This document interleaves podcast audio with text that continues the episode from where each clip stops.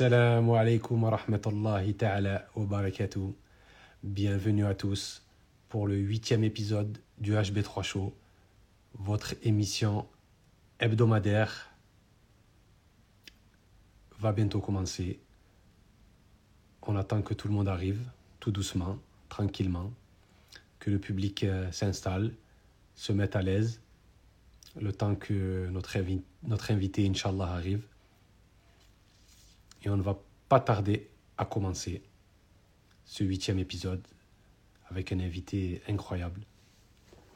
Je rappelle la formule, le HB3 Show, c'est l'émission qui met en avant les musulmans qui excellent dans leur domaine de prédilection. Alaykoum salam.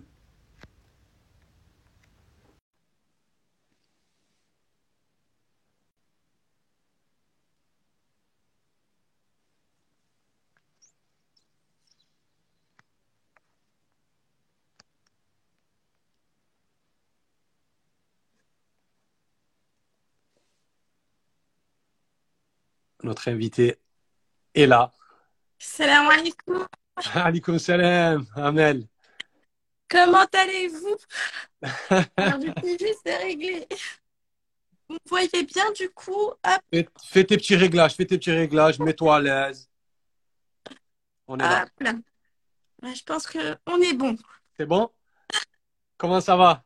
Ça va, alhamdulillah. Très contente de vous retrouver et de participer à cette émission. Eh ben, ça fait plaisir. C'est un honneur et un plaisir de t'avoir, Amel. Eh on ben, devait t'avoir depuis très longtemps. Et bon, on n'a pas pu. Et maintenant, on est vraiment content de t'avoir là. Barakallah fik. Bah écoute, c'est le plaisir est partagé. Et puis, euh, et puis de toute façon, euh, voilà, je pense que ton émission, elle, répond à, à, ma vocation, elle répond aussi à des valeurs communes. Donc, euh, au plaisir de pouvoir échanger ce soir. Alhamdulillah. De toute façon, c'est exactement ça. Le HB3 Show, on cherche des personnes qui excellent dans leur domaine et qui, arrivent à lier tout ça avec la foi et l'islam. Et tu fais partie de ces personnes, donc c'est vraiment un plaisir. Je te rappelle le, le procédé de l'émission. Donc, je commence par t'introduire, une petite introduction. Ensuite, une série de questions. Et à la fin, le fameux quiz 15, où tu devras faire des choix entre deux propositions. Et j'aurai le temps de t'expliquer le, procédé de ce petit jeu. D'accord, très bien. Salam alaikum tout le monde. Salam alaikum, Hayed. Salam alaikum à tout le monde. On peut commencer? C'est parti. Allez, je commence par l'introduction. Alors, mon invitée de ce soir est thérapeute et formatrice, spécialisée dans les blessures de l'enfance. Elle aide les gens à localiser les blocages qu'ils traînent depuis l'enfance. Elle a une joie de vivre et un mindset de guerrière. Elle poste sur Instagram des vidéos très inspirantes. Elle va nous parler de son parcours, de son travail en détail. J'ai bien sûr avec moi ce soir la ravissante et talentueuse Amel de Renou avec ton enfance. Ah, ah bah, Salam alaikum Amel qu'Allah me permette d'être à, la hauteur de tous ces éloges. Inch'Allah.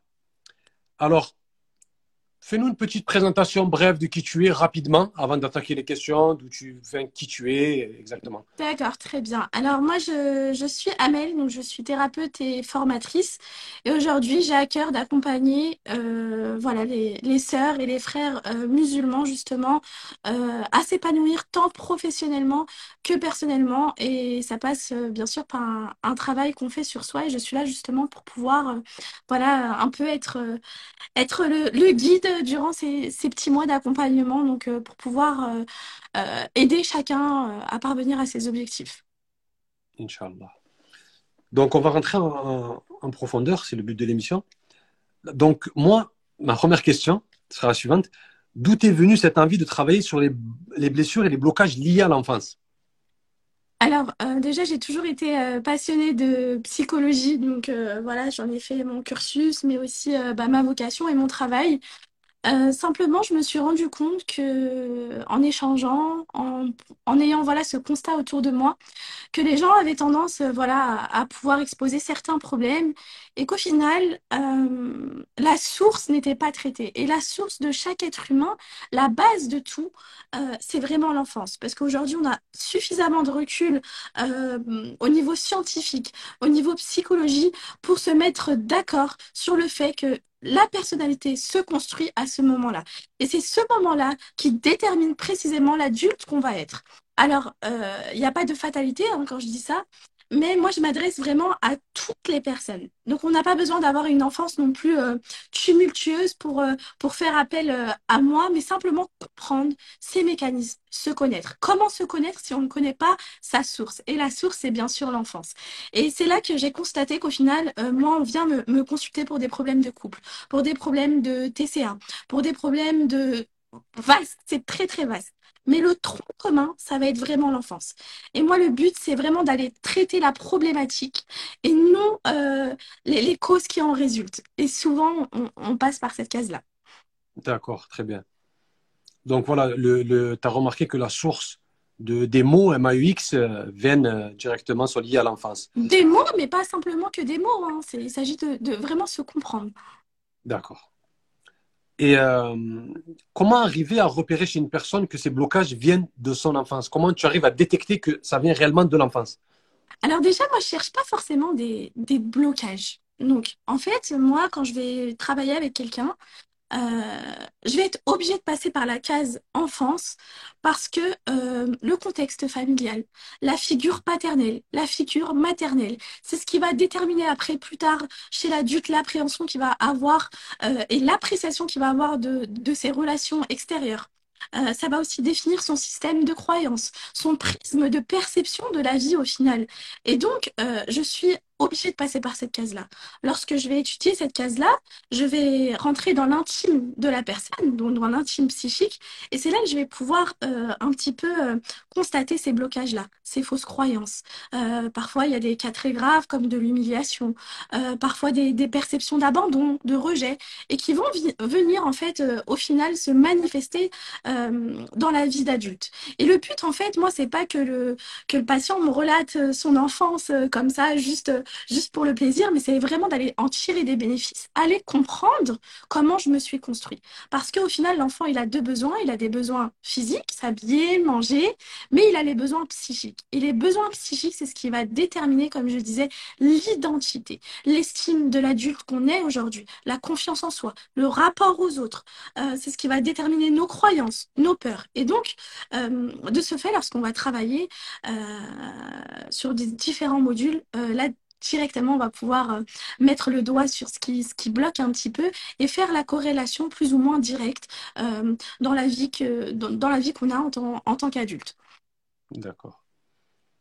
Les, les, pardon, les non-initiés comme nous, qu'on ne connaît pas trop, souvent on fait le raccourci entre blocage de l'enfance est égal à cause des parents. Est-ce que c'est vrai ou c'est faux ce raccourci-là? Pas forcément. Non, non, pas forcément. Et c'est intéressant que tu le soulignes parce que ça peut être euh, l'enfance, c'est vaste, d'accord? Donc les figures euh, primaires, ça va être les parents, ça peut être aussi le cadre scolaire, ça peut être les tantes, ça peut être les oncles, les frères, les sœurs. Au sein même d'une fratrie, il faut savoir que l'enfance est perçue différemment. Aujourd'hui, moi, ma perception que j'ai eue de mon enfance, mon frère euh, ne, ne va pas la percevoir de, de la même manière. Et c'est là qu'il est intéressant justement de, de travailler. Donc non, ça ne se résume pas euh, qu'à qu'aux parents, c'est vraiment tout l'environnement. Et ça ne se résume pas non plus à des mots, encore une fois. Donc on n'a pas besoin euh, d'avoir une, une enfance catastrophique pour pouvoir justement étudier et comprendre comment justement notre identité euh, s'est construite. Et on parle de, parce que là, tu, tu, tu une transmission. Est-ce que les parents par exemple, les parents qui n'ont pas résolu leur blocage d'enfance, est-ce qu'ils vont transmettre ces blocages à leurs enfants? C'est possible. En tant que parent, euh, lorsqu'on n'effectue pas un travail sur soi et qu'on, si vous voulez, qu'on porte nos blessures, qu'on porte, euh, porte nos mots, entre guillemets, on peut refléter, euh, bien sûr, sur, sur, la, sur l'éducation de l'enfant. Donc, par exemple, je prends une personne qui a une blessure d'abandon ou qui a eu une insécurité affective lors de son enfance, va avoir tendance à surprotéger l'enfant, va avoir tendance même à étouffer l'enfant. Donc oui, forcément, euh, l'éducation qu'on va transmettre à nos enfants euh, reflète aussi un peu aussi l'état d'esprit dans lequel on est. Et ça, ça, ça va de soi, j'ai envie de dire. D'accord. Et euh, c'est quelque chose que, que, quand j'ai préparé l'interview, sincèrement, j'y pensais énormément. Ça s'apparente, tout, ton travail, hein, que, que, je me suis intéressé en profondeur à ton travail, ça s'apparente à de la psychanalyse Parce que pour nous, pour nous, la psychanalyse, euh, c'est un peu ça, aller fouiller un petit peu. Et est-ce que c'est de la psychanalyse ou non? Oui, il y a un mélange un peu de... Il y a de la psychanalyse. Forcément, quand on fait ce travail-là, il y a de la psychanalyse. Mais pas que. Aujourd'hui, moi, j'ai été formée en neurosciences comportementales, mais aussi en thérapie cognitive et comportementale. Et j'allie, si tu veux, euh, le bon et ce qui me parle pour justement faire le combo parfait qui va correspondre à chacun. Parce que comme je dis, la psychologie n'est pas un théorème fixe qu'on applique à tout le monde. Donc euh, c'est un combo d'une vision euh, que, que j'ai élaborée, mais que je que j'élabore encore parce que euh, la vision, elle fait que euh, s'améliorer, elle fait que s'ouvrir. Et j'ai envie de dire, je ne suis pas quelqu'un qui me restreint à un certain euh, mouvement ou à une certaine vision. Bien au contraire, j'aime vraiment élargir les horizons et prendre vraiment ce qui est bon un peu de, de, chaque, de chaque courant, si je puis dire.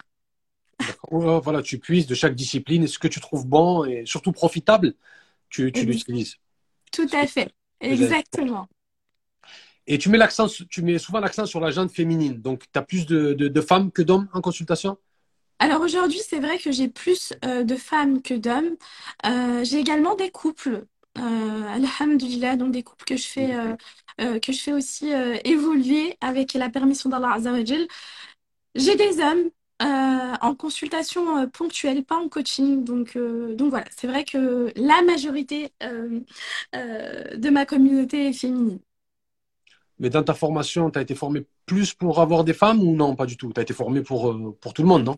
Pour tout le monde, mais euh, c'est vrai qu'aujourd'hui, c'est plus des femmes. Après, c'est des, des choix aussi qui sont faits par conviction aussi religieuse, par, euh, voilà, par choix, si je puis dire. Et si je peux aussi euh, justifier ce choix, je dirais qu'en tant que femme, j'ai aussi un peu euh, euh, cheminé dans mon parcours personnel et que je suis plus amène aujourd'hui à comprendre, donc à apporter bien sûr la vision professionnelle, mais aussi la vision émotionnelle, la profondeur des choses, puisque j'ai moi-même eu un certain parcours. Et aujourd'hui, les femmes que j'accompagne, ce sont des femmes que je comprends avant tout. Donc euh, c'est vraiment le point euh, qui, qui, qui, fait la différence, si je puis dire. Excusez-moi, messieurs. non, non, non, mais c'est ça. Après, comme on dit, euh, on peut comprendre l'épreuve quand on l'a traversée. Donc je comprends tout à fait que même physiologiquement, tu vas, et émotionnellement, tu vas mieux comprendre une femme qu'un homme, ce qui est tout à fait normal. Comment tu nommes les personnes qui te sollicitent? Clients en tant que coaching ou patient en tant que santé, médecine? Alors moi, j'ai, je dis mes coachés, mes élèves quand c'est en formation, mhm. euh, et j'ai un lien en fait qui est, euh, qui est indescriptible avec les personnes que je, que je suis. Donc euh, voilà, il y a vraiment cet attrait professionnel, mais en dehors de ça, et quand on fait quelque chose justement avec cette vocation-là, et cette envie aussi de satisfaire Allah Azzawajal, il y a vraiment un lien qui se crée. Alors on n'est pas potes, si je puis dire, non, ah oui, oui. mais il y a un lien qui est très profond. Et ni coaché, ni patient, ni élève euh, ne, pourrait, euh, ne pourrait vraiment démontrer la, la, profondeur de ce lien-là. Il faut le vivre. Et est-ce que tu penses, c'est une question qui me vient là, tu as parlé, donc elle m'est, elle m'est venue, elle ne fait pas partie de mes questions. Est-ce que tu penses que ce lien que vous créez, il est primordial pour avoir un résultat, pour avoir Tout du succès? à fait. Tout à fait. Pour moi, aujourd'hui, le choix de son thérapeute, de son coach, euh, il est primordial d'avoir des, valeurs communes, d'avoir vraiment cette euh, connexion émotionnelle. Donc, euh, on apporte, on est là, on est des professionnels, mais il faut qu'il y ait cette connexion-là. Parce que l'être humain, il est comme ça. On ne peut pas lui balancer que de la théorie. Il faut que, il faut que le patient, il faut que le coaché, il ressente que tu fasses ça avec tes tripes. Ils ressentent euh, vraiment cette compréhension euh, et qui est vraiment cette dimension émotionnelle. Pour moi, c'est juste primordial. Et aujourd'hui, alhamdulillah, euh, donc je, travaille, je, travaille pour moi. Hein, tout simplement. Et justement, euh, je, je, sélectionne, entre guillemets, pour le bien aussi de, de mes coachés et pour moi-même, euh, les personnes aussi avec qui je travaille et eux me sélectionnent. Mais ça de manière naturelle. Généralement, euh, on vient à moi et ça se fait naturellement. Il n'y a jamais de... Il n'y a jamais de hic, si je puis dire. Et c'est ça qui est beau, je trouve. Tant mieux. Alors, Comment se passe une consultation vraiment? Admettons, à Tech, là, il vient, je vais me faire consulter. Le processus face à une personne, comment elle se passe? Je te contacte comment? Comment ça se passe exactement? Alors généralement, alors pour le moment, j'ai mon site qui est en cours de, voilà, de création. Donc euh, c'est essentiellement sur euh, Instagram. Donc euh, Mhm. les gens me sollicitent en privé. Il faut D'accord. savoir que moi, avec ma communauté, j'échange énormément parce que je, je, pa- je base vraiment mes liens sur, sur l'humain. Donc on va euh, d'abord échanger en message privé. Puis, euh, lorsqu'on me sollicite hein, pour euh, différentes problématiques, je demande de me faire un mail. Donc, euh, de m'écrire un mail avec justement les motivations qui poussent, la personne à, venir vers moi, mais aussi ses objectifs. Donc, ça, on va dire, c'est le premier, contact. Suite à ça, j'examine la situation, etc. Et je vois si c'est à ma portée. Parce que un coach, un bon thérapeute, c'est aussi quelqu'un qui sait dire, bah là, oui, là, je peux t'apporter une solution, ou là, je te redirige vers quelqu'un d'autre. Et justement, moi, ça me permet d'avoir cette vision-là. Une fois que c'est OK, euh, que j'ai étudié voilà, euh, les problématiques, euh, je fixe un rendez-vous. Donc, on fixe un rendez-vous. Comment se passe la consultation? Ce sont des consultations en visioconférence d'une heure. Suite à ça, je vais poser des questions à ma coachée. On va des questions qui vont être ciblées, ciblées par rapport à la situation, par rapport à la problématique. Et moi, ma façon de travailler est la suivante. Moi, j'amène la personne avec qui je travaille à avoir des déclics de manière naturelle, à comprendre son process. Moi, j'amène pas une théorie pure et dure comme ça. Donc le but, c'est de pousser au déclic. Parce qu'un être humain, pour qu'il puisse faire quelque chose, un effort constant, qu'il puisse sortir de certaines situations, il faut qu'il le ressente. Il faut qu'il en ait envie. Il faut qu'il comprenne le pourquoi du comment. Donc, on passe donc à la conscientisation, l'acceptation, on met le doigt, je donne une expertise précise dès la première séance. Euh, très très vite d'ailleurs, j'ai j'ai une de mes coachées qui est là, très très vite, dès les 15 premières minutes, je vois le gros, euh, du, travail. Suite à ça, euh, je redirige soit vers un accompagnement sur trois mois parce que je juge que euh, une consultation, ça ne va pas suffire, que là, ça nécessite vraiment un travail en profondeur. Et donc, soit on part sur un coaching de trois mois, soit on est sur des consultations à la quinzaine, ou alors tout dépend. Tout dépend de la personne. Moi, vraiment, le but, c'est que la personne évolue. Et donc, je vais faire du cas par cas. Donc, euh, donc voilà. Hanan, ça te fait rire. Je vois, ouais. Euh, plus euh, je, t'écoute avec attention et je vois que tu es, passionné, tu aimes ce que tu fais et surtout que ça se voit que tu, tu sais de quoi tu parles. Bien sûr. Il y a une question qui, me- qui me vient. Recevoir autant de personnes, et ça fait pas un effet éponge de recevoir autant d'émotions pour sa vie après au quotidien? Alors, euh, justement, quand on fait ce, ce métier-là, il faut savoir que nous-mêmes, on est suivis. Euh, déjà, ça, c'est une première chose. Quand on est, euh, voilà, quand on est un peu, euh, quand on est face justement à plein de problématiques comme ça, on, on a besoin d'être suivi aussi à côté, d'accord? Et au préalable, nous-mêmes, on a fait un travail sur nous. C'est-à-dire que moi, j'ai moi-même fait un travail sur moi, sur mes problématiques.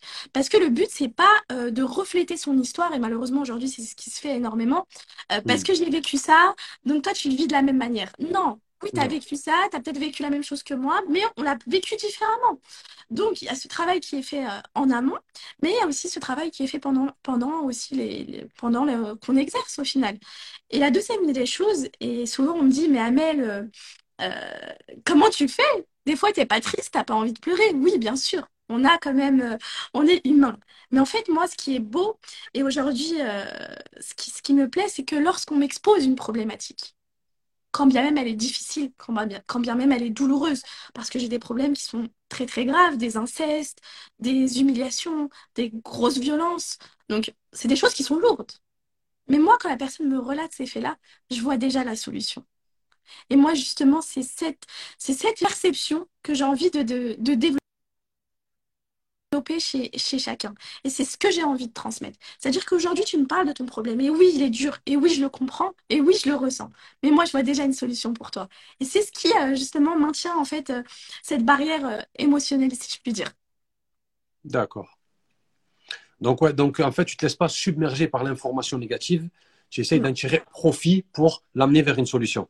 Exactement. Et je, et je sélectionne aussi le nombre de personnes avec qui je travaille. Donc, ce sont des sessions de trois, de trois mois. Je ne prends pas euh, un milliard de personnes parce que le but, c'est d'avoir des résultats qualitatifs. C'est d'avoir une disponibilité aussi psychique. Si je suis épuisée chaque jour, euh, non, c'est pas possible. Donc, je joue aussi euh, sur ça. On va, je le comprends bien. On va, on va retourner encore en profondeur vers ta profession. Est-ce qu'on peut se débarrasser de tous ces blocages d'enfance à n'importe quel âge ou des fois il est trop tard de s'en débarrasser?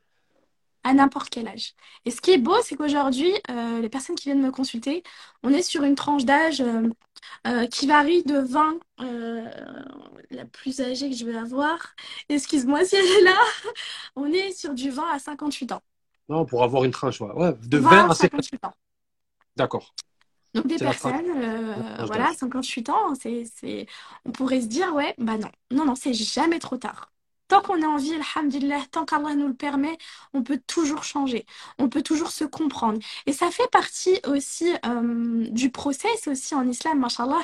Et ce métier, je l'ai fait aussi parce que c'est aussi ma mission de vie. Euh, aider les gens, leur transmettre justement cette, euh, cette, envie de travailler sur soi, ça vient vraiment répondre à mes valeurs parce que l'islam invite justement à ça. Et c'est le jihad nefs au final, d'apprendre à se connaître, d'aller dans ses retranchements. Donc, donc voilà je vais, je vais poursuivre sur, euh, sur, sur euh, la, question précédente. Une personne qui a un blocage, par exemple, comme tu dis, une personne qui a 58 ans, elle est plus ancrée en lui si elle date de son enfance. Donc, elle a 40, c'est un blocage qui est là depuis 40 ans. Ça ne sera pas pareil qu'une personne qui a 20 ans, qui, en fait, qui a ce blocage que depuis 10 ans. Quand c'est trop imprégné en nous, c'est pas plus dur à sortir? Alors, tout dépend. Et ça, c'est propre à chacun. Il y a des personnes qui vont avoir des prises de conscience euh, à 50 ans, à 40 ans, qui vont commencer à comprendre pourquoi ils en sont arrivés là, pourquoi ils ont certains mécanismes dans leur vie. Et lorsqu'en fait, on va leur apporter éclaircissement, lorsqu'on va leur apporter euh, vraiment une lumière, une explication, le déclic va se faire. D'accord? Le déclic va se faire faut savoir que l'intelligence émotionnelle, c'est quelque chose qu'on ne nous a pas forcément appris, on ne l'apprend pas à l'école. D'accord? Apprendre à exprimer ses émotions. Euh, blocage. Aujourd'hui, ce sont des notions aussi qui sont en pleine expansion hein, sur les réseaux sociaux, etc. On, a accès. Mais les générations d'avant, c'était beaucoup plus abstrait. Donc, lorsqu'on leur présente, je pense, euh, les choses, en tout cas, c'est ce qui arrive moi en consultation, la plupart ont des déclics. Mais bien sûr, on n'attend pas, euh, si on a conscience, on n'attend pas 50 ans lorsqu'on voit qu'on a un problème, et ça fait partie aussi de l'humilité, on se dit, et qu'on n'y arrive pas seul, et bien là, on fait ça même. On y va, on fonce. Aujourd'hui, on a tous les moyens nécessaires, on a tout le recul nécessaire. il est de notre devoir de faire ce travail sur soi.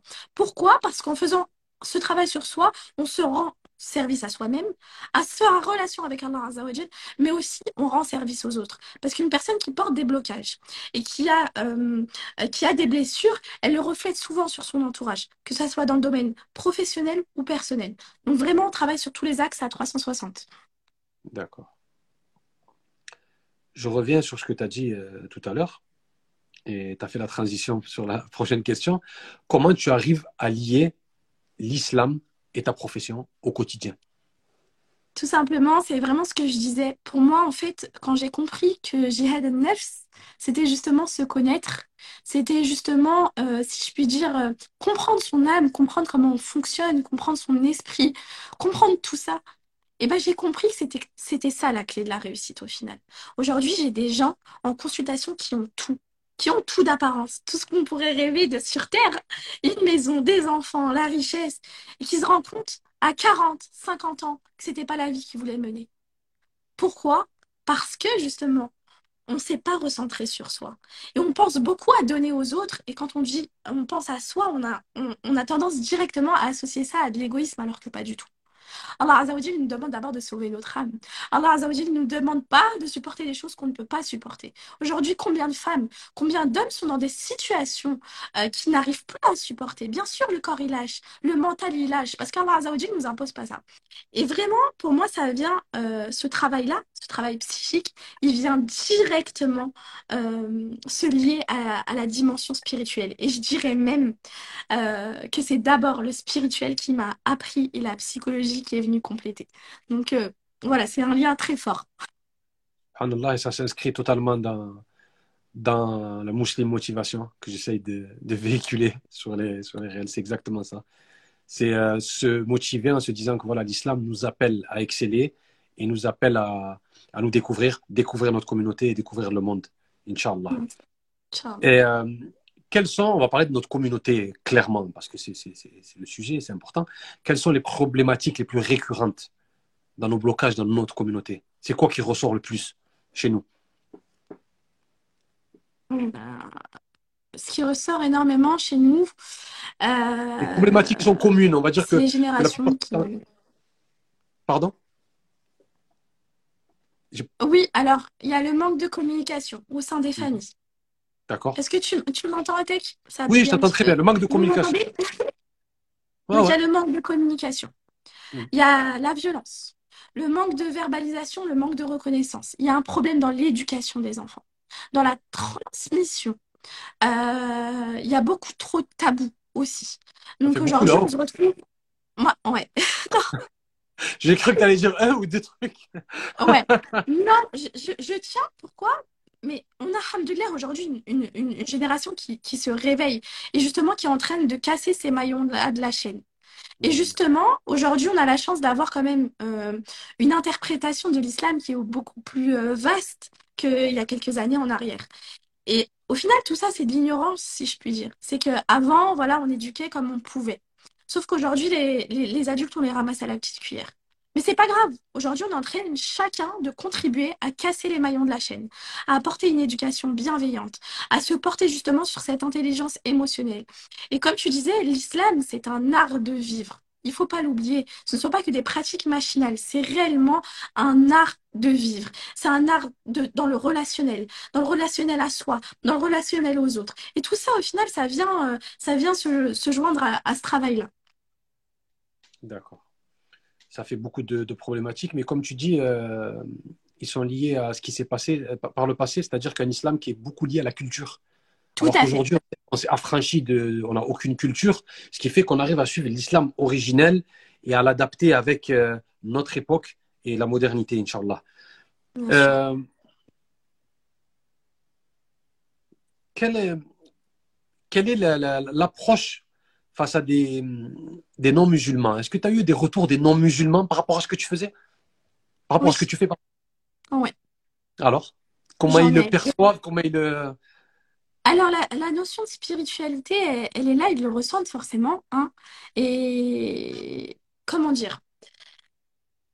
Il y a des valeurs communes. Il y a des valeurs communes. Donc, euh, les non-musulmans euh, perçoivent aussi euh, voilà, ces, valeurs-là et perçoivent aussi l'humanité qu'il y a derrière. Parce qu'avant tout, on est tous des êtres humains. D'accord? Et il m'est arrivé de travailler avec des non-musulmans. Euh, il m'arrive très souvent de, converser aussi avec des, non-musulmans euh, par rapport à mon, travail. Et ça n'a jamais été pour moi un frein, bien au contraire, parce qu'aujourd'hui, ma spiritualité, elle représente mon bien-être. Et c'est ce que j'ai envie de transmettre, c'est ce que j'ai envie de, montrer, d'incarner. C'est encore plus profond, c'est vraiment d'incarner. Et ce message, j'ai envie de le porter à tous, au-delà aussi de la communauté musulmane. Et, pourquoi pas voilà que ce soit aussi un, un sabeb euh, une cause aussi pour qu'on perçoit euh, l'islam différemment. Parce qu'aujourd'hui c'est vrai que l'islam est un peu entaché si on si je puis dire euh, de par l'image qu'on en fait mais aussi de par l'interprétation qu'on en fait aussi en tant que musulman. Et justement ce comportement là cette recherche là ce relationnel là il va contribuer inchallah à faire évoluer et nos mentalités principalement pour pouvoir aussi véhiculer le message qu'on a à euh, chacun à notre échelle. Masha'Allah. Je pense pas qu'on j'aurais pas pu dire mieux. Tu l'as très bien décrit, alhamdulillah. Alors, on continue hein, sur ton métier qui est vraiment très, très, très passionnant. Euh, quand tu te rends compte que la problématique d'une personne n'est pas liée à son enfance, quelle est ta réaction? Comment tu réagis? En fait, euh, comme je t'ai dit, je cherche pas une Moi, quand, quand, tu viens me consulter, je, cherche, je te cherche pas forcément une problématique dans l'enfance. Tu ne cherches pas des poux. bon, moi, tu auras du mal. Il y a des personnes qui me disent. Des personnes qui me disent, mais Amel, euh, moi, euh, j'ai vécu une enfance tranquille, enfin, pas de soucis particuliers. Ok, ça, c'est ce que tu penses, toi. Mais tes mécanismes d'adultes, ils se sont créés ah. quand même durant l'enfance. D'accord, Forcément, on va aborder ce sujet-là. D'accord. Et, et je travaille beaucoup sur les blessures de l'âme. Euh, j'en, parle souvent dans, dans mon Instagram. Euh, je communique beaucoup là-dessus. Donc, euh, les blessures de, de l'âme, donc on porte tous certaines blessures qui nous amènent à développer certains comportements. Donc, on a tous une source à aller chercher au niveau de l'enfance. Et il ne s'agit pas d'aller chercher un problème, mais il s'agit d'aller comprendre le mécanisme, tout simplement. D'accord. Mais le fait que, le fait que justement, on, on vient te voir, on vient te, en consultation, on te dit non, on a une super enfance, tout s'est bien passé. Le fait qu'on ne trouve pas le- la problématique, c'est qu'on a fait un déni sur notre enfance ou c'est juste qu'on n'a pas, peut-être pas? Non, en fait, c'est pas une histoire de déni. En fait, ce que je disais, c'est qu'on n'a pas besoin d'avoir une enfance malheureuse. Je, je- je donne un exemple concret pour que ça puisse parler. Voilà, pour qu'on puisse Euh, comprendre. voilà, qu'on puisse comprendre. euh, voilà, Mm. c'est toujours mieux un exemple pour incarner. Euh, un- moi, je, je te prends mon exemple à moi. Donc, une Allez. enfance très heureuse, alhamdoulilah. On a Amel en consultation. Allez. Une enfance très heureuse. Alhamdulillah. Euh, un papa très investi, hein, jusqu'à aujourd'hui, une, une relation très fusionnelle, alhamdoulilah, une maman pareille. À un certain moment de, de, de, de, de, de ma vie d'en- d'enfant, euh, j'avais vraiment cette relation très fusionnelle et mon père a été amené à travailler, mais de manière... euh, euh, Enfin, il a beaucoup travaillé à un- une certaine période. Et du coup, moi, je me suis sentie délaissée. Là, à ce moment-là, en tant qu'enfant, il y a une perception d'abandon, tu vois. Il y a une perception d'abandon. Donc, il y a un mécanisme qui va venir se créer. Mon père ne m'a pas abandonnée. Mon père, il était là, il rentrait tous les soirs. Mais moi, j'avais une perception d'abandon.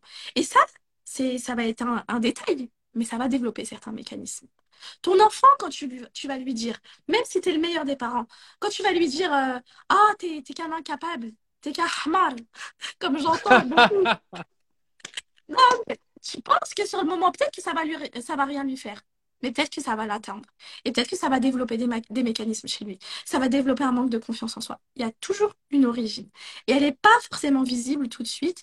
Mais moi, justement, à travers mes modules, on décortique. Et il y a des personnes qui me disent, mais c'est incroyable, je ne voyais pas les choses comme ça. C'est que j'arrivais, moi, j'étais persuadée qu'il n'y avait rien du tout à Mel. Et là, justement, on décortique.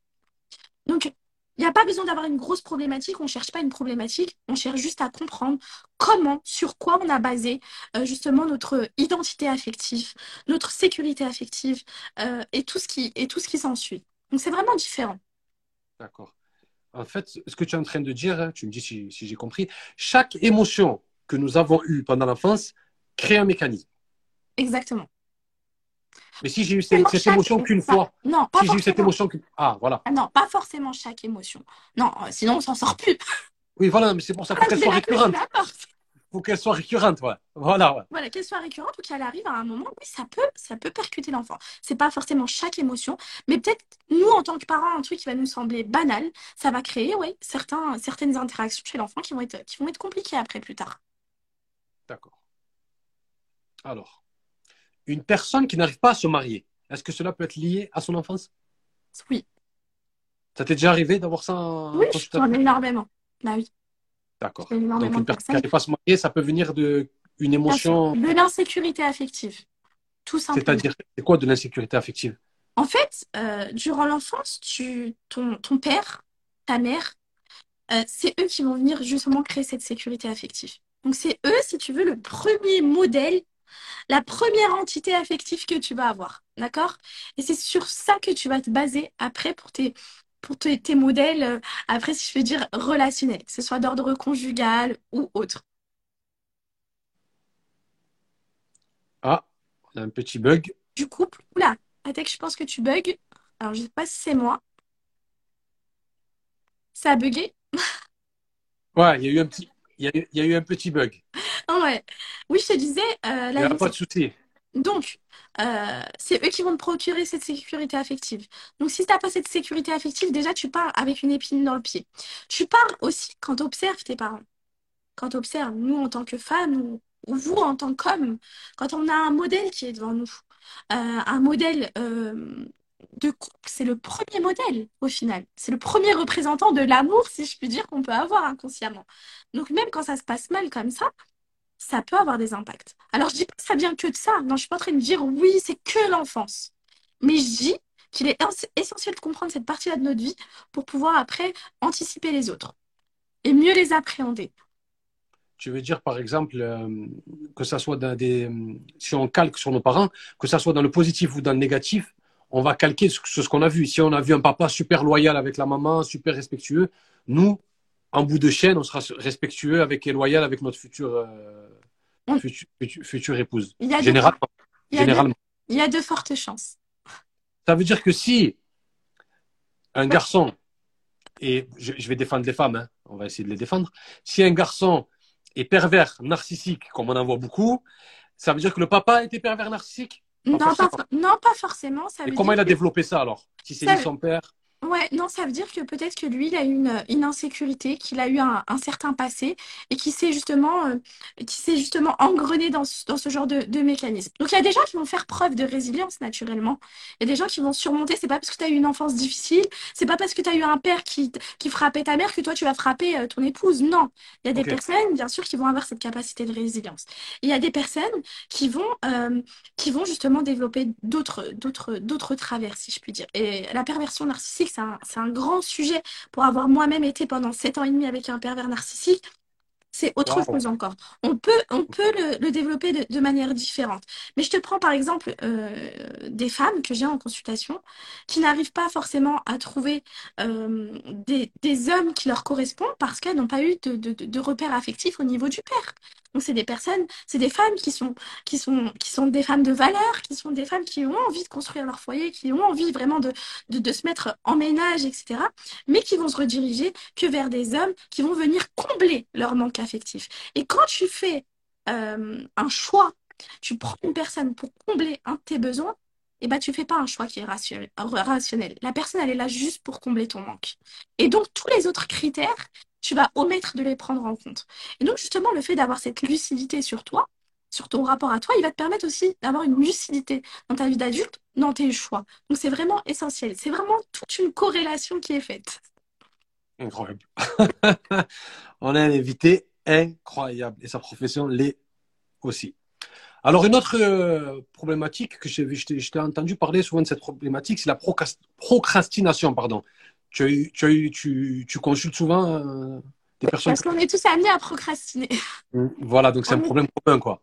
Ouais, on est tous amenés à procrastiner. D'ailleurs, euh, moi, ce que j'aime euh, dire aussi en live, c'est que euh, les thérapeutes, les coachs, ce sont des personnes humaines. Donc, euh, va falloir vraiment sortir de cette. faut arrêter d'idéaliser entre guillemets hein, le monde des réseaux sociaux. On est avant tout des êtres humains. Et dans chaque réaction, subhanallah, il y a un bien, il y a un bienfait. La procrastination, c'est une alerte du cerveau. C'est qu'il y a quelque chose qui va pas. Pourquoi tu procrastines? Et d'ailleurs, j'étais en, en séance avec une de mes élèves aujourd'hui. On en a parlé. Si tu procrastines, c'est qu'il y a quelque chose qui t'empêche d'avancer. C'est un signal pour te dire d'aller voir ce qui se passe. Pourquoi là je procrastine? Qu'est-ce qui se passe réellement? Tu vas aller t'interroger sur toi. Et alhamdoulilah, on a une, une religion de juste milieu et je le dis souvent. Même dans les émotions, même dans ce qui nous arrive. La procrastination à juste milieu, elle est productive. Quand tu procrastines un moment, tu sais pourquoi tu procrastines? Et eh ben ça y est, t'es reparti. Par contre, quand ça s'étale trop longtemps, ça te fait défaut. Donc non, c'est pas quelque chose que qu'il faut diaboliser. Et effectivement, il faut aller comprendre pourquoi. Il y a des gens qui, qui procrastinent, qui arrivent à un moment où ils n'ont plus envie d'aller au travail, par exemple, parce que leur travail ne correspond plus à leurs valeurs. Ils n'ont plus envie. Ils n'ont plus envie de s'impliquer. Il y a des personnes qui ont plus envie de s'impliquer dans, dans, leur foyer, je sais pas, dans le rangement, etc. Parce qu'avec le mari, ça va mal. Il y a toujours une problématique derrière. Il y a toujours quelque chose à résoudre. Et nos émotions, elles sont là justement pour euh, nous amener à réfléchir sur nous. Et c'est à ce moment-là, quand on a cette conception-là, qu'on se dit, bah, subhanallah, peu importe l'épreuve, peu importe l'émotion, même si c'est difficile, etc., elle est là pour me dire quelque chose. Elle est là pour me faire avancer. À moi de savoir si je vais écouter, si je vais être résilient ou résiliente, ou alors si je vais m'obstiner dans cette situation et, continuer en fait à, descendre. Donc c'est juste euh, une question de perception. D'accord pour trouver justement tout, enfin pour trouver la solution, est-ce que euh, prendre un adolescent en consultation, ce serait trop tôt? Un adolescent, non, c'est pas trop tôt en, consultation. Moi personnellement, trop tôt pour pouvoir refaire ce travail cérébral, de d'aller puiser, non? Non, c'est jamais trop tôt pour aller consulter. C'est jamais trop tôt ni trop tard. D'accord. Il faut aller consulter les spécialistes adéquats. Il faut, euh, euh, voilà, il faut se rediriger vers les bonnes personnes. Tout dépend des problématiques aussi. Un adolescent, il peut être victime, par exemple, de d'harcèlement scolaire. À ce moment-là, s'il n'est pas épaulé, s'il n'est pas suivi, eh ben comment il fait? Et quand on est adolescent, on n'a pas forcément envie de tout dire à ses parents parce qu'on est dans une phase où on se cherche. Les parents ont justement certaines peurs qui vont véhiculer à l'enfant. Et le fait aussi d'aller euh, se prononcer à quelqu'un de neutre, ça va permettre aussi à l'enfant d'évoluer. Donc, il n'y a, pas d'âge. Il n'y a pas d'âge. Quand voilà, il y a la raison et qu'on est en capacité d'échanger, c'est toujours bien de pouvoir euh, justement euh, voilà, consulter quand il le faut. Donc, tu as déjà reçu des ados? Non, des, ados, non. Des jeunes filles non, des ados, non. Alors, en thérapie familiale, oui. Euh, des enfants, mais des ados en suivi pendant trois mois, non, j'ai pas eu. D'accord. Tu reçois aussi, j'ai écouté, tu reçois une consultation pour la pression, le stress et l'anxiété. Exactement. Tu peux nous en parler de ça? Ça arrive souvent euh, que qu'on te pour ça? Exactement. L'anxiété, il faut savoir que là, ce sont des, ce sont des mots de, de notre génération, clairement. C'est l'ère de l'anxiété. C'est l'ère des antidépresseurs. C'est l'ère des somnifères. Et moi, justement, euh, comme je te disais au début du live, je suis là pour soigner la cause, pas les symptômes. Les symptômes, ils sont là pour euh, t'alerter sur une, sur une problématique. Donc, ça suffit pas. Euh, c'est pas en allant avalant, en avalant un somnifère ou en allant se tuer aux antidépresseurs que ça va aller mieux. Alors, dans certains cas, c'est inévitable, mais quand on peut, il faut aller travailler sur soi. L'anxiété, elle est là. Pourquoi? C'est pareil. C'est un signal d'alerte du corps. Pourquoi tu es anxieuse? Pourquoi tu es anxieux? Il y a une raison. Et justement, euh, le but d'une thérapie, c'est d'aller comprendre. Pourquoi Déjà, c'est la première étape. Comprendre. Quand tu arrives à comprendre, d'avoir une lucidité sur ta situation, tu vas pouvoir conscientiser les choses. Tu vas pouvoir les accepter la thérapeute, elle est là justement pour t'aider après à la reconstruction, à justement aller euh, démanteler ces mécanismes et aller vraiment casser ces blocages-là. D'accord. Alors, la prochaine question, les, euh, les blessures liées à l'enfance. On va prendre les filles parce que tu consultes la plupart du temps des, des filles. Les relations que les, filles dont elles souffrent le plus, c'est le plus avec la mère ou plus avec le père, sincèrement? C'est très aléatoire. Je te dirais c'est du... Ouais, c'est du 50-50. Parce que souvent, dans notre communauté, on dit souvent la fille musulmane, elle est super proche du papa. Le garçon, il est super proche de la maman. Pas forcément. Est-ce que c'est vrai ou non? C'est faux? Pas forcément. Là, tu nous, as caché, tu nous as cassé un cliché qui date de, de pas forcément. J'ai, là, là, tu m'as dit ça. Là, j'ai eu une douzaine euh, de mes coachés. Là, j'ai pensé tout de suite à des mamans hyper difficiles, euh, vraiment avec aucune tolérance, aucun dialogue. Euh, donc, non, pas forcément. Pas forcément. Ça veut, ça veut rien dire. Oui, et puis des, des femmes qui n'ont pas la chance de pouvoir échanger avec leur père ou leur rapport paternel, ça se résumait vraiment au strict minimum, quoi. D'accord, parce que souvent on, a, entendu, j'ai entendu moi aussi quand, j'étais plus jeune, ouais les garçons vous faites n'importe quoi parce que vos, mamans vous protègent. Vos mamans, quoi qu'il arrive, mon garçon c'est mon garçon, même s'il va en prison, même s'il fait n'importe quoi, elle est tout en train de le défendre. Non, eh ben moi justement, justement, euh, ça je l'entends énormément. Et quand je te parlais tout à l'heure de casser les maillons de la chaîne, ça en fait partie. Donc euh, l'éducation que tu donnes à, ton fils ou à ta fille, euh, au final, elle est la même. C'est pas parce que c'est un garçon que tu vas entre guillemets octroyer d'autres droits ou avoir un autre un autre regard que sur la fille. Donc oui, le relationnel il est différent. Oui, le, relationnel à la fille et au fils il est différent. Mais au final, les interdictions elles sont les mêmes. Permissions, elles sont les mêmes. Donc vraiment, euh, le fait de, privilégier un sexe ou l'autre, c'est déjà un déséquilibre. Et ça, ça peut être aussi euh, à l'origine de certains, de, certains troubles après, plus tard, certains mécanismes aussi. Ça donne des femmes qui sont euh, généralement, qui ont subi l'injustice, donc qui ne comprennent pas, qui sont en, révolte permanente et qui sont incapables de faire, de faire des, choix, des choix lucides aussi. Donc toujours, c'est une question d'équilibre. D'accord. Ouais, parce que euh, on est arrivé à.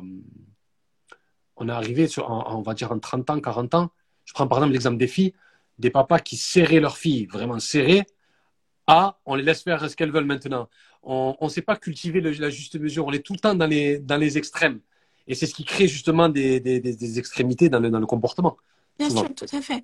Moi, pour ma part, euh, comme je te dis, c'est vraiment le juste milieu.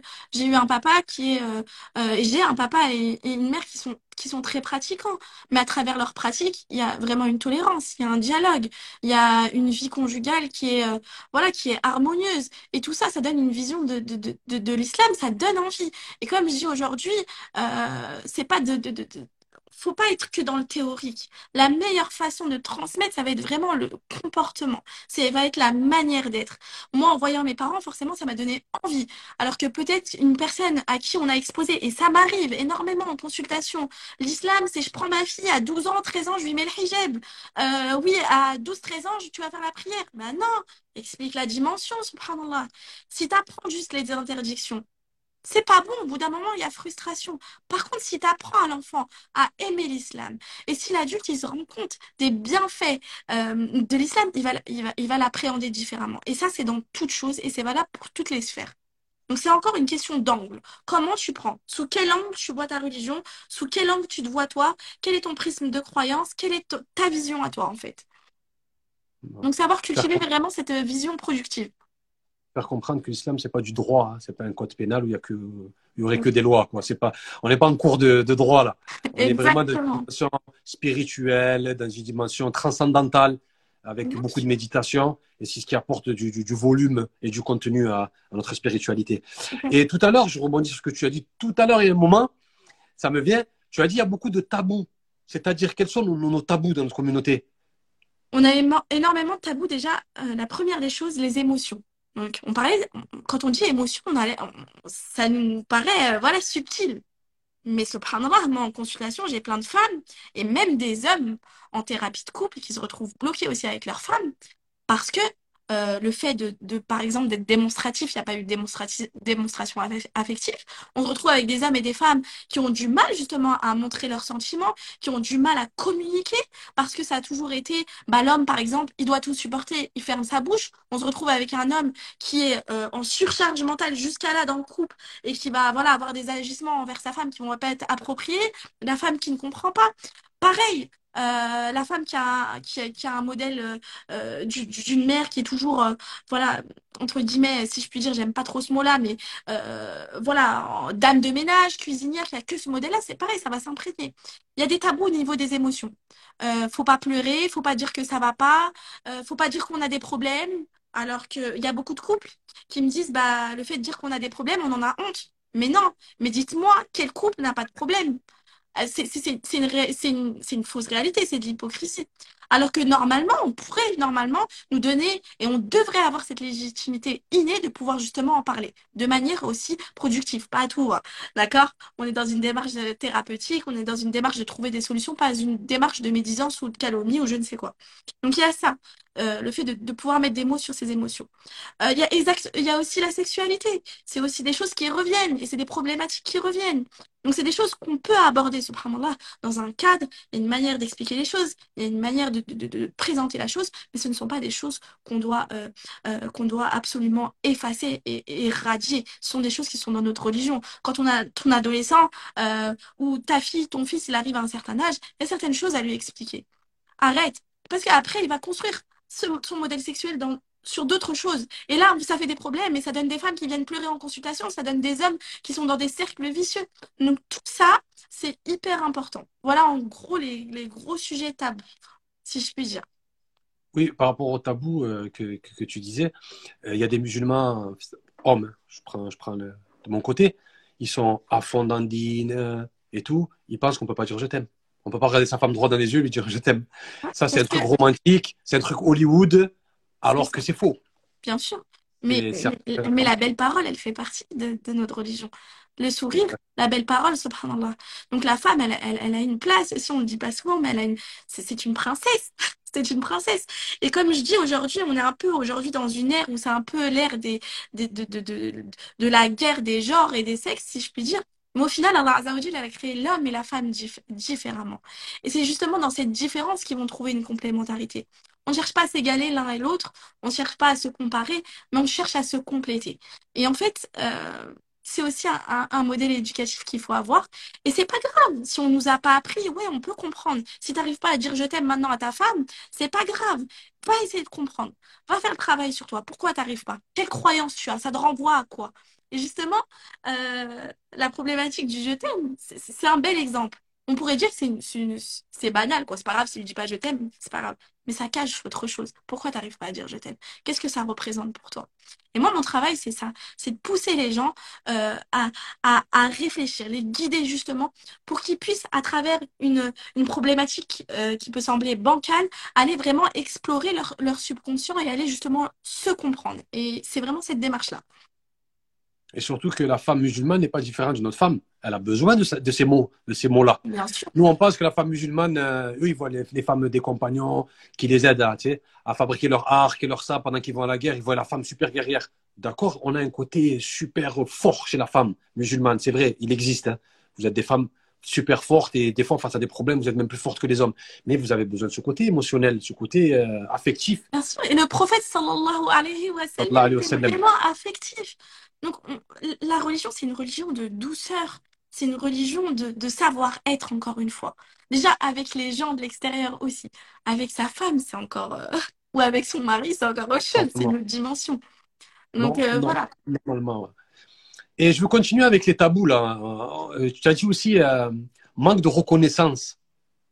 Bien sûr.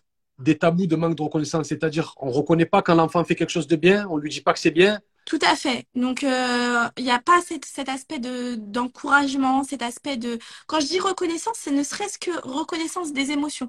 Par exemple, euh, un enfant qui va pleurer, on va lui dire, tais-toi, c'est pas bien de pleurer. T'es un homme, pleure pas. T'es un homme. Non, un homme, ça pleure pas. Pourquoi un homme, ça pleure pas? Pourquoi? Un homme, ça pleure pas, il a pas de cœur, il pleure jamais, l'homme. Non, Ah, si, il pleure l'homme. bien sûr, Peut-être la, fréquence est moindre que la femme, mais il pleure bien sûr. effectivement. Mais ça veut dire que tu es en train de, de dire, entre guillemets, le message, il est plus fort. Tu es en train d'imprégner à ton enfant, tu es en train de lui dire que le jour où tu es triste, le jour où ça va pas, ça veut dire que tu es faible. Donc, le message est encore plus profond. Et c'est là qu'on voit l'enjeu aussi et ce que ça peut porter comme mécanisme. Donc, c'est pas du blabla. En disant ça à ton enfant, tu le conditionnes, clairement. Euh, donc, c'est toutes ces choses-là qui conditionnent au final. Donc, la reconnaissance, un enfant, ça va pas, bah, je vais voir.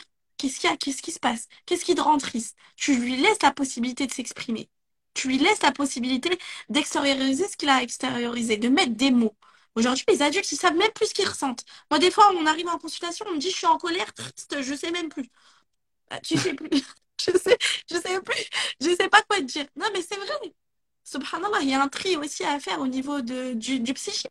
Au moins, tu sais quand t'es pas bien, tu sais quand, quand t'es triste, quand t'es en colère. Mais ça, c'est pas inné. C'est une intelligence émotionnelle qu'il faut développer et qu'il faut apprendre. Et si on l'a pas eu, d'accord, c'est le passé. Le passé, on peut pas avoir d'influence dessus. Moi, je suis pas une magicienne, je vais pas venir t'effacer ton passé. Mais par contre, tu peux être acteur de ton présent. En étant acteur de ton présent, tu te donnes et tu t'ouvres des portes. Tu t'ouvres des portes. En, en restant dans le passé, tu te conditionnes et tu te restreins. Donc, euh, voilà. D'accord. Et ensuite, euh, je me souviens plus, il y a d'autres tabous? On avait fait la, la, la liste, la reconnaissance. Voilà, j'avais dit j'avais dit oui, la reconnaissance, les émotions, le, du, le dialogue, il y a aussi tout ce qui est affectif. Voilà, il y a, il y a, on On se dit. avec pas mal de, de, de personnes, je, je, je, je l'ai dit, je pense. Il y a la sexualité aussi.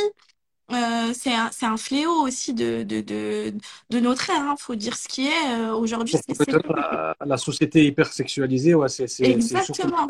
Exactement. Mhm. Donc, euh, voilà. En gros, les, les gros tabous qu'il qui, qui peut avoir. Qui reviennent. Alors maintenant, tu penses quoi du nombre incroyable et exponentiel de divorces dans notre communauté? Bah, moi, je, Toi, ton regard de thérapeute et de, de formatrice sur, sur ce phénomène-là, qui est réel, c'est c'est c'est- réel. Alors tout à fait. Moi, je pense qu'il y a une appréciation aujourd'hui du, du mariage qui est erronée. Complètement. Déjà, lorsqu'on va se marier, il y a très peu de gens, je dirais 5% qui ont une appréciation euh, cartésienne du mariage. Pourquoi? Parce qu'aujourd'hui, on surenchérit le, mariage. Dès plus jeune âge, on, va nous, nous, faire parvenir tout ce qui est conte de fées. Plus tard, adolescent, on va, aujourd'hui, c'est quoi les modèles? C'est euh, un tel et un tel sur les réseaux sociaux. C'est la best photo de couple. C'est la photo de couple en le mari en train de donner à manger à sa femme. C'est les voyages, c'est ça. Donc au final, inconsciemment, t'as beau être lucide sur certaines choses, tu t'imprègnes. Tu t'imprègnes de ce que tu, de ce tu vois. Donc il y a une appréciation du mariage qui est, euh, erronée. Euh, deuxième chose, euh, lorsqu'on se marie et qu'on dit, j'entends souvent, mais Mohamed, je me suis mariée, c'est la moitié d'usine. Ouais, c'est la moitié du dîner à voir, à, à, retranscrire, à remonter. Mais en tout cas, si tu me le dis, pourquoi c'est la moitié du dîner? Dis-moi pourquoi.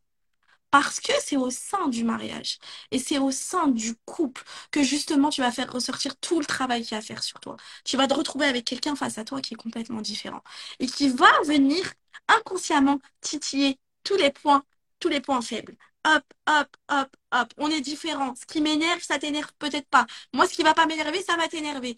Euh, Enfin, plein de choses. Ça va venir vraiment réveiller. Et c'est là, à ce moment-là, si tu n'es pas djihad nafs dans ton couple, et c'est la chose la plus difficile, ton couple est cool. Et aujourd'hui, on a, on, est vraiment beaucoup vers la facilité. Alors bien sûr, il y a des, y a, des raisons qui, qui ne, voilà, qui, qui, voilà, qui justifient complètement le divorce. hein. Je, je crache pas dessus parce que je suis moi-même divorcée.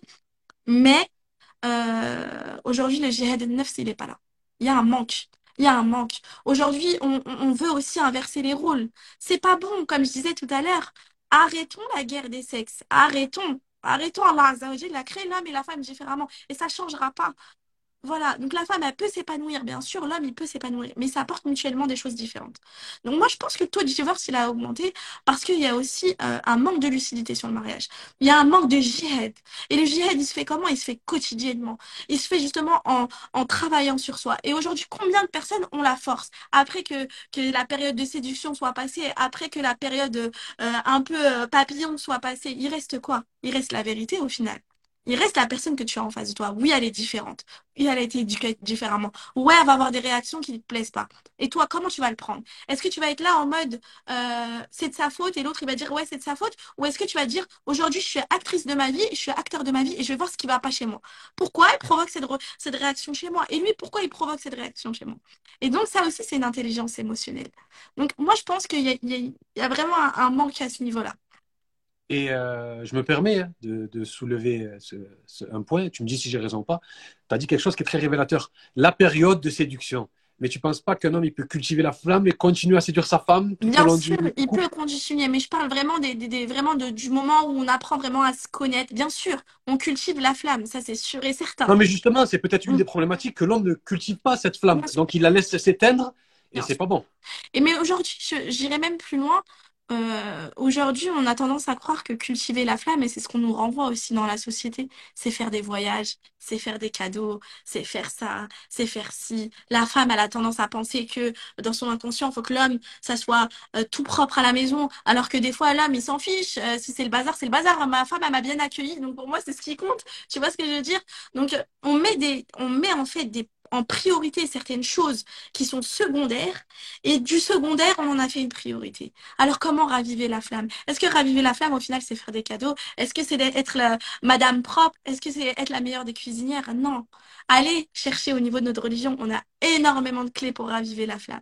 Et raviver la flamme, ça se fait au quotidien. Et en travaillant sur vous, vous faites en sorte aussi que la personne qui vit avec vous vous apprécie de nouveau, redécouvre des nouveaux euh, traits de vous chaque jour. Parce que quand on fait un travail sur soi, on devient une personne meilleure. Et voir des fois, on se transforme. Moi, j'ai vu des personnes, subhanallah, évoluer d'une manière considérable. Et c'est- je pouvais que en être, euh, en être joyeuse et ça fait partie aussi euh, des, plaisirs que j'ai dans, dans, dans ce métier-là. Et un autre problème, justement, pour rester sur le couple, le fait qu'il y ait, un manque de spiritualité, un manque de din, pas de fondation euh, de din, c'est vous à l'échec quelque part. Bien sûr. Et moi, je dirais, il y a des... Ce qui est malheureux, il faut dire, euh, faut dire les choses comme elles sont, c'est que des fois, c'est pas que c'est un manque de djinn. Des fois, les gens sont impliqués, l'homme va à la mosquée, fait la prière, euh, lit le Coran, euh, il y a, il y a pas de problème. Il y a un manque de profondeur dans l'interprétation de la religion. Il y a une interprétation qui est C'est un manque de din aussi. hein. ouais, beaucoup bancale. Non, mais subhanallah, Allah Azza wa il nous amène à méditer dans le Coran. Tadabbur, ta'ammul, plusieurs fois, c'est des mots qui reviennent. La méditation, elle n'est pas inventée par Pierre-Paul Jacques. hein. Euh, la méditation, on est amené à méditer. Ton Coran, aujourd'hui, quand tu l'ouvres, les versets, est-ce que tu les lis avec profondeur? Quand tu vas prendre un hadith, est-ce que tu le vois, tu vas le lire avec profondeur ou est-ce que c'est juste la, la surface haute de l'iceberg? Et c'est là qu'il y a un problème. Franchement, un texte, c'est là qu'il y a un problème. Il y a un problème. On est censé être une communauté vraiment euh, où le comportement est hyper important, où la douceur est hyper importante, où la tolérance est hyper importante. Donc la tolérance, juste la tolérance. Aujourd'hui, est-ce qu'on est réellement tolérant les uns envers les autres? Non. Subhanallah. La tolérance le couple, c'est important. C'est quelque chose qu'on cultive. Mais pour pouvoir la cultiver, il faut déjà avoir, euh, avoir les ressources nécessaires en soi. Donc, euh, donc voilà, c'est un peu mon avis là-dessus. Tu ne peux pas donner ce que tu n'as pas.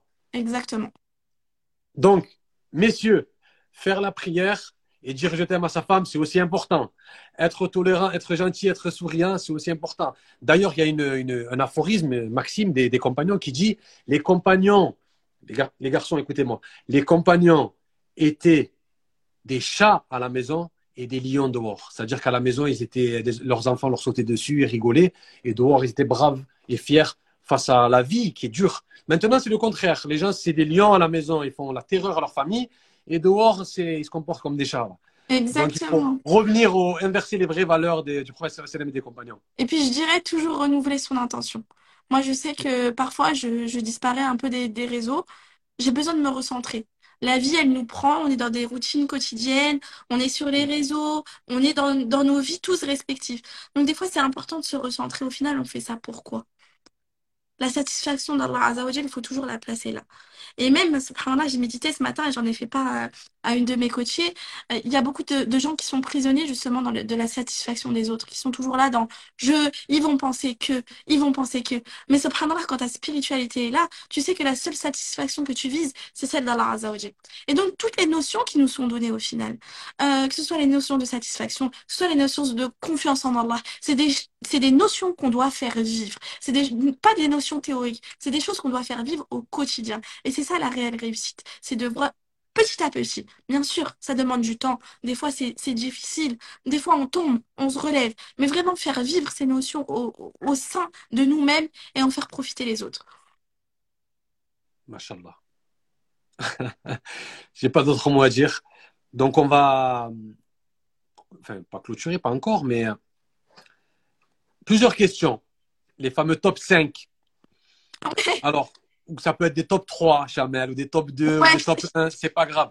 L'important, c'est que tu nous donnes de la matière, que tu nous donnes du contenu. Alors, donne-moi un top 5 des personnes dans ton métier qui t'ont le plus influencé. Ah, alors, le thème, j'avais un peu de mal avec le terme influencé, mais effectivement, il y a, y, a y a, des personnes qui, qui m'inspirent, ou du moins dans lesquelles je, je, je me reconnais euh, euh, dans certaines valeurs. Donc, il y a Feredaous, que je ne présente plus, Inch'Allah. Euh, Nadia Hamoudi aussi sur les, sur les réseaux sociaux. Mmh, il y a également Lise Bourbeau, que j'aime beaucoup. Lise Lise Bourbeau, alors qui n'est pas dans, dans, la, dans, dans, la communauté musulmane, mais justement qui a fait le livre Les cinq blessures de l'âme. Donc il y a un travail euh, hyper euh, sur lequel je m'appuie énormément. Et d'ailleurs, j'ai un des, pro des projets de justement euh, pouvoir réétudier ce travail et en donner une, une, dimension spirituelle et islamique, Inch'Allah, à travers un livre qui pourra être accessible, accessible à tous. Donc, tu as un projet d'écrire un livre Ouais, Inch'Allah. J'aimerais bien. Là, tu donnes l'exclusivité. Ah, je vous donne l'exclusivité. On te réinvitera, Inch'Allah, pour, euh, pour la promotion du livre. Inch'Allah, j'aimerais beaucoup. Voilà, c'est un projet que, que, que j'ai. Parce que c'est un, un, livre qui regorge de, de ressources au final. Mais voilà, il manque cette dimension euh, spirituelle. Donc voilà, les, les personnes qui m'inspirent euh, euh sur les réseaux. ok. Donne-moi le top 5 des livres qui t'ont le plus influencé dans ta vie. Je pourrais pas dire qu'il y a un livre en particulier qui m'a influencé. Euh, Ou inspiré. Mais il y a des livres qui m'ont poussé à la, à la réflexion. Donc le premier, ça avait, ça avait été Les cinq blessures de l'âme. Euh, les, mots sont des, les mots seront des fenêtres de Marshall Rosenberg. Euh, et il y a également, j'avais mis aussi euh, les livres de Myriam Lardar, donc Retour à l'essentiel, que j'avais que j'avais beaucoup aimé, et Le plan de Dieu. Le plan de Dieu, là, ouais. c'est récent. C'est ça. Mashallah. Donc aussi, donne-moi maintenant les cinq personnes les plus influentes dans ta vie de musulmane. Sincèrement, je... il y a une personne qui a été influente et je te dis ça euh, avec énormément d'émotion. Euh, c'est mes parents. Clairement, c'est mes parents. C'est mon père, ma mère. Qui chaque jour me font aimer l'islam, me font euh, développer justement une conception de l'islam qui est beaucoup plus profonde, qui ont fait naître en moi cet amour de l'islam. Et aujourd'hui j'en suis totalement reconnaissante et pas assez, je le serai jamais, mais c'est vraiment eux qui font fait vivre cette flamme en moi et qui la nourrissent quotidiennement. J'ai la chance de pouvoir avoir avec eux des échanges qui sont toujours euh, plus intéressants et plus profonds les uns euh, que les autres. Et justement je les remercie de m'avoir transmis cette vision de l'islam. Malgré mon parcours que j'ai pu avoir, malgré les embûches que j'ai pu avoir, tu as ton plan, subhanallah. La graine, elle est, elle est là, elle est semée. Et euh, quand la graine, tu as réussi à la semer définitivement, subhanallah, tu, tu vis avec. Et c'est vraiment les, les personnes que, que, qui m'influent dans, dans, dans, ma religion. Waouh! Masha'Allah. Masha'Allah. Alors, on va terminer. On ne peut que terminer avec ça. C'était magnifique. Donc, on va commencer le quiz, le fameux quiz 15. Je te rappelle les règles. Je te donne deux propositions. Tu dois choisir entre ces propositions. Et si tu n'arrives pas à choisir, tu dis joker, mais tu n'as seulement que deux jokers durant ces 15 questions. Donc, si tu as cramé tes deux jokers, tu seras obligé de choisir après. D'accord? Et quand tu choisis, tu peux développer. Tu peux me dire pourquoi tu as choisi. Ok, ça marche.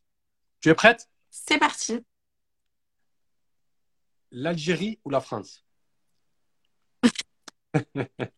C'est piquant ça comme question. Allez, on, euh, commence, on commence fort avec Amel. On commence fort. Ah, là, tu vas me faire du. Ah, c'est de la triche là. Allez, Joker. T'as cramé un Joker. Je vais me faire insulter par les Algériens. Il t'en reste plus qu'un Joker. Hein. Ok. Alors, psychologie ou psychanalyse? Psychologie c'est plus vaste. Salariée ou entrepreneuse? Entrepreneuse, à 1000%. 1000% que salariée. 1000%. Ça me permet d'allier mes valeurs, de me dégager du temps pour ma famille, euh, de faire ce que j'aime, donc euh, à 1000%. D'accord. Et tu as vécu la, la transition, c'est-à-dire que tu étais employé en même temps tu consultais? Oui, j'ai une, euh, oui, oui, j'ai une période de transition, notamment avant mon divorce, donc oui. c'est compliqué. Oui, mais alhamdulillah, ça a été, euh, c'est à ce moment-là que justement je me suis lancée dans l'entrepreneuriat et euh, je regrette pas. Alhamdulillah, donc salarié, euh, entrepreneuse, pardon. Lire ou écrire? Ah, bah, je dirais les deux, hein. Mais allez, euh, non, je, je crame pas le joker. Je crame pas le joker, bah, je vais dire lire. Lire? Ouais. D'accord. Consultation live ou être en direct avec quelqu'un? Ah, j'ai pas compris consultation, je veux dire en live, en Zoom ou en peu importe, ou être en direct avec la personne À choisir euh, consultation live parce que ça me permet euh, de d'élargir mes horizons et de travailler avec des personnes un peu de, de toute euh, localisation, donc c'est beaucoup plus large. C'est beaucoup plus large. Mais ça t'arrive de faire des consultations directes? Oui. D'accord. Tu préfères soigner une dépression ou un manque de confiance en soi? Qu'est-ce qui est plus facile? Euh, soigner un manque de confiance en soi. Soigner un manque de confiance en soi. Pourquoi? Pourquoi c'est plus dur à la dépression? Parce que quand on est en dépression, on est forcément en, manque de confiance en soi. Donc quand tu vas soigner déjà le manque de confiance en soi, forcément tu vas être amené à soigner euh, d'une manière la dépression. Ah, la dépression, c'est lié au manque de confiance en soi? Pas forcément, ah. mais il y a forcément quand tu es en dépression que tu es en manque de confiance en toi. Il y a un petit lien. Donc le travail de confiance en soi, il est, il est large, il est vaste et on peut, euh, voilà, on peut, on peut travailler sur plusieurs, euh, sur plusieurs volets. D'accord. Là, on change complètement de sujet. Dans le voyage. Oui. USA ou Dubaï? C'est pas des destinations qui me. Tu peux, tu peux dire aucun des deux. Dubaï, vas-y, on va dire Dubaï. Non, tu peux dire aucun des deux, hein, ça me dérange pas. Non, non, je, je, laisse mon joker. Mais à choisir. J'en ai eu qu'un seul, aucun des deux, depuis le début de l'émission. J'en ai eu qu'un. Ouais, on va dire à choisir, c'est pas des destinations pour moi phares, mais à choisir, je dirais Dubaï. D'accord. Donc tu fais pas partie de la génération qui a grandi avec les films américains et tout ça, non. Moi, c'est ma génération, mais peut-être pas trop. Non, pas trop. Non, pas, trop. pas trop. Ma culture cinématographique est assez limitée. Ah, d'accord, ok. Euh, mer ou montagne? Mer parce que tu es très loin de la mer. C'est pour ça que tu dis ça. Moi qui suis à côté, non, j'aurais dit Non, mer pour le coup. Euh, ville ou campagne? Campagne. Campagne. Ouais. Là, je connais ta réponse, mais c'est possible que je me trompe. Grand mariage ou petit mariage discret? Petit mariage discret. Voilà, c'est ce qui me semblait. Être face à un livre ou face à la télé? Face à un livre. D'accord. Je pensais que tu allais dire télé. Euh, série ou film? Euh, euh, Je vais dire film parce que les séries, il faut vraiment qu'elles soient top du top pour que j'accroche. D'accord. T'es plus série? Non, plus film. Euh, film, pardon. T'es plus film. série, il faut que ça soit vraiment. Ouais. Je vois ce que tu veux. Ok. Restaurant ou repas en tête à tête à la maison euh... ah, Les deux, c'est bien. Hein. Joker? Bah, T'as de la chance, il reste qu'une question, donc ça va. Ah, euh, pour la dernière question, vélo ou plutôt courir? Ah, J'aurais dû mettre Joker. à cette question-là, j'ai plus le droit. Euh, euh, vélo pour le coup. Plus vélo. Ouais. Donc, l'émission touche, à sa fin. Mais avant de te remercier, je voudrais parler d'une jeune fille dont je parle à chaque fin d'émission. C'est la sœur Asia. Qui est malade de la myopathie. Elle est dans un fauteuil roulant. Elle a les muscles atrophiés. Elle ne peut pas bouger. Mais comme c'est une battante, c'est une musulmane très forte, elle fait des études. Elle a un appartement. Et on lui a fait un devis pour un bras robotisé. Parce qu'en fin de compte, Amel, je vais t'expliquer, et j'explique à toutes les personnes qui nous écoutent, quand elle est en face d'un ascenseur, il faut qu'elle attende quelqu'un qui lui appuie sur l'ascenseur. Quand elle est chez elle dans le frigo, il faut que quelqu'un lui ouvre le frigo. Mais comme elle est partie dans une volonté d'indépendance, elle travaille, elle est à l'école, etc., elle va avoir ce bras robotisé pour avoir elle, n'aura plus besoin de personne. Elle sera totalement indépendante. Elle pourra ouvrir son, frigo, elle pourra appuyer sur l'ascenseur. Elle n'aura besoin de personne. Elle aura la totale indépendance. Donc, elle a créé une cagnotte qui est bien, bien, bien partie. Elle a stagné. Donc, je demande à tous de l'aider. Aucune aumône n'a réduit une richesse. Vous le savez très bien. Je ne vous apprends rien. Ne nous rappelle les bénéfiques aux croyants. Elle a besoin de nous. C'est notre petite sœur. Elle a énormément besoin de nous pour qu'elle puisse atteindre euh, son indépendance. Et on a besoin d'elle. Parce que grâce à elle, on gagne des hasanats. Donc, c'est un échange de bons procédés. On l'aide et elle nous aide aussi grâce à cette cause. Allah, il nous met des causes devant nous pour qu'on puisse les réaliser et que ça puisse nous aider dans notre cheminement à nous grâce à avoir des hasanats avec une bonne intention, Inch'Allah. Donc, je vais mettre, à la fin du live, je vais mettre le lien et toute la semaine, quand je vais faire la publicité pour le podcast, etc., je mettrai les liens et Inch'Allah, Amel fera, fera pareil. Euh, D'accord, Inch'Allah, avec grand plaisir. Et c'est aussi une leçon pour nous, aussi. Euh, euh, voilà, bien sûr, il y a, la notion de hasanat, etc. Mais c'est aussi une leçon euh, pour nous et ça nous permet aussi de réévaluer un petit peu aussi nos problématiques et aussi à, des échelles euh, voilà, qui, sont, qui sont différentes. Donc, notamment cette jeune fille dont tu nous parles et qui est quand même voilà, dans cette démarche de, de continuer, de, de s'instruire, de, voilà, de, de, se battre, entre guillemets. Et ça nous permet aussi, nous, de relativiser aussi certaines problématiques. Et, et voilà, donc c'est vraiment un double enseignement, je trouve. Exactement. Amel, je te remercie profondément. Tu nous as édifiés. Tu nous as rapporté euh, ta profession, mais vraiment en profondeur. C'était une émission super intéressante. J'espère que, et je, j'en suis sûr que tout le monde euh, a pris énormément de plaisir parce que moi, j'en ai vraiment pris et pas déçu d'inviter. Merci beaucoup. Barakallahu bah, écoute, c'est réciproque. Merci beaucoup pour votre présence. Merci pour ton invitation à Tech. Et puis voilà, au plaisir de vous avoir euh, euh, présenté ce que je fais. En tout cas, euh, c'est vraiment quelque chose que je fais avec les tripes. Je pense que ça se ressent. Oui, ça se ressent beaucoup. On a senti beaucoup d'émotions dans, ta façon de, véhiculer ta profession. Ouais. Qu'Allah nous permette de nous réformer parce que c'est un travail euh, perpétuel. Euh, vraiment, rien n'est acquis. Alhamdulillah, on chemine tous à notre rythme mais on est tous euh, vraiment sur, sur le même combat. Donc, ça permet aussi de, relativiser. Et sur mon compte, voilà, je veux pas vous sortir de grands mots, pas de grands jeux. Vraiment des explications simples et justement une motivation dans, dans, dans ce sens-là. Voilà. Barakallahu fik, en tout cas, Amel. Merci beaucoup. Merci à tout le monde d'être resté avec nous tout ce temps pendant l'émission. Le HB3 Show touche à sa fin. Euh, salam alaikum à tout le monde. Salam alaikum. Salam Amel, merci beaucoup. Bonne soirée. Je Salam alaikum. Bonne soirée.